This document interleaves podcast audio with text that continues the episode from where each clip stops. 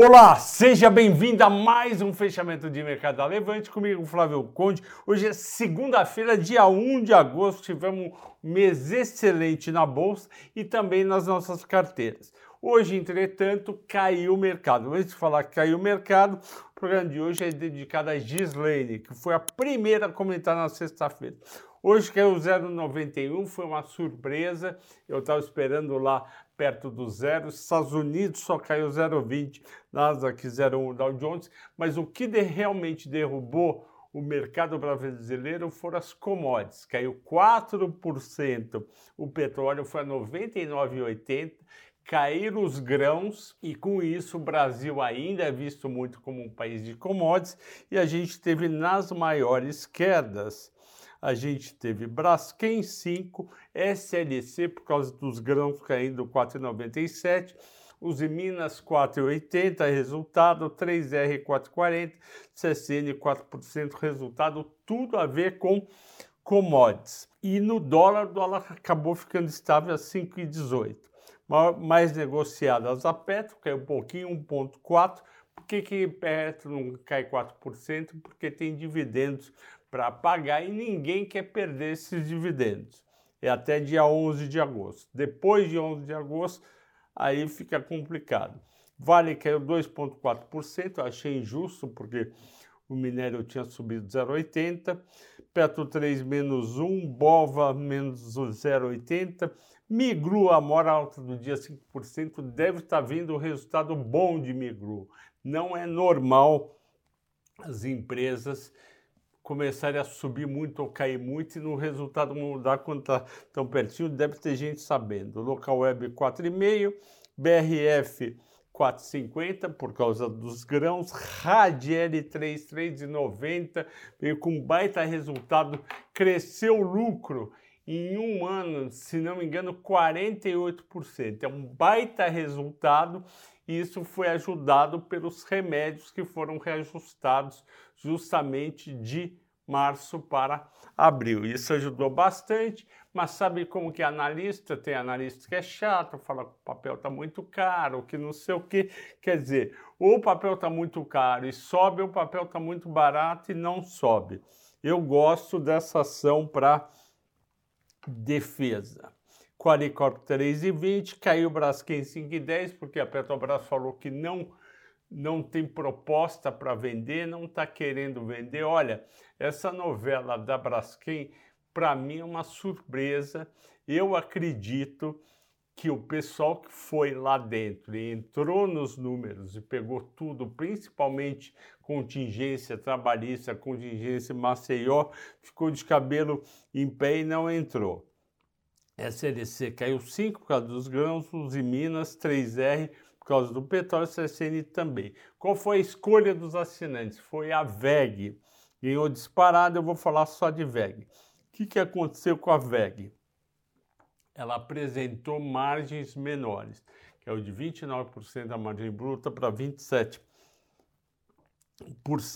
A receita subiu, o EBITDA subiu 15%, mas a margem EBITDA caiu de 24% para 17,5%. Aí os analistas não gostaram, escreveram mal, o papel caiu na semana passada no primeiro dia de resultado, depois começou a subir. Inclusive o Rafa, o Rafael Bevilacqua, fez um vídeo muito bom, recomendo vocês assistirem no canal dele, falando que vale a pena comprar VEG e eu concordo, mesmo com os executivos terem falado que vai ter pressões de margens, por quê? Porque a empresa, o que, que ela faz? A empresa tem como custo principalmente aço e cobre. E aço e cobre subiu muito, só que com uma potencial recessão nos Estados Unidos e na Europa e pegando o resto do mundo durante os próximos 12 meses, mesmo uma recessão branda, deve cair preço de aço e também de cobre, a margem da VEG deve se recuperar. Além disso, a VEG está com um crescimento bem centralizado em energia solar no Brasil.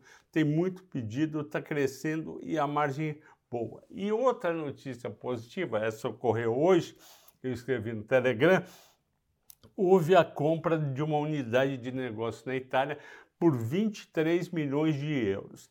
Essa, essa aquisição de 23 milhões de euros é uma aquisição pequena, mas é assim que a, que a VEG tem crescido ao longo dos anos. Ela não vai comprando empresas de 1 bilhão, empresas de 2 bilhões. Ela compra uma empresa menor ou uma unidade por 20 milhões, 30 milhões, 80 milhões e vai montando um ecossistema de fornecedores para os seus produtos principais. Com isso, as ações já subiram desde que saiu o resultado 8%, de 25,92 para 28,4 hoje e continuam atrativas na minha visão. Como que eu justifico isso daí? Eu fui lá e olhei. PL da VEG 33 e VBIT da 22,5. Isso parece barato? Não, não parece barato. Só que o ROI, ou seja, o retorno sobre o patrimônio líquido da VEG é 49% e o ROIC é 19% e uma margem líquida de 22%. A maioria das empresas no Brasil tem ROI em torno de 20%.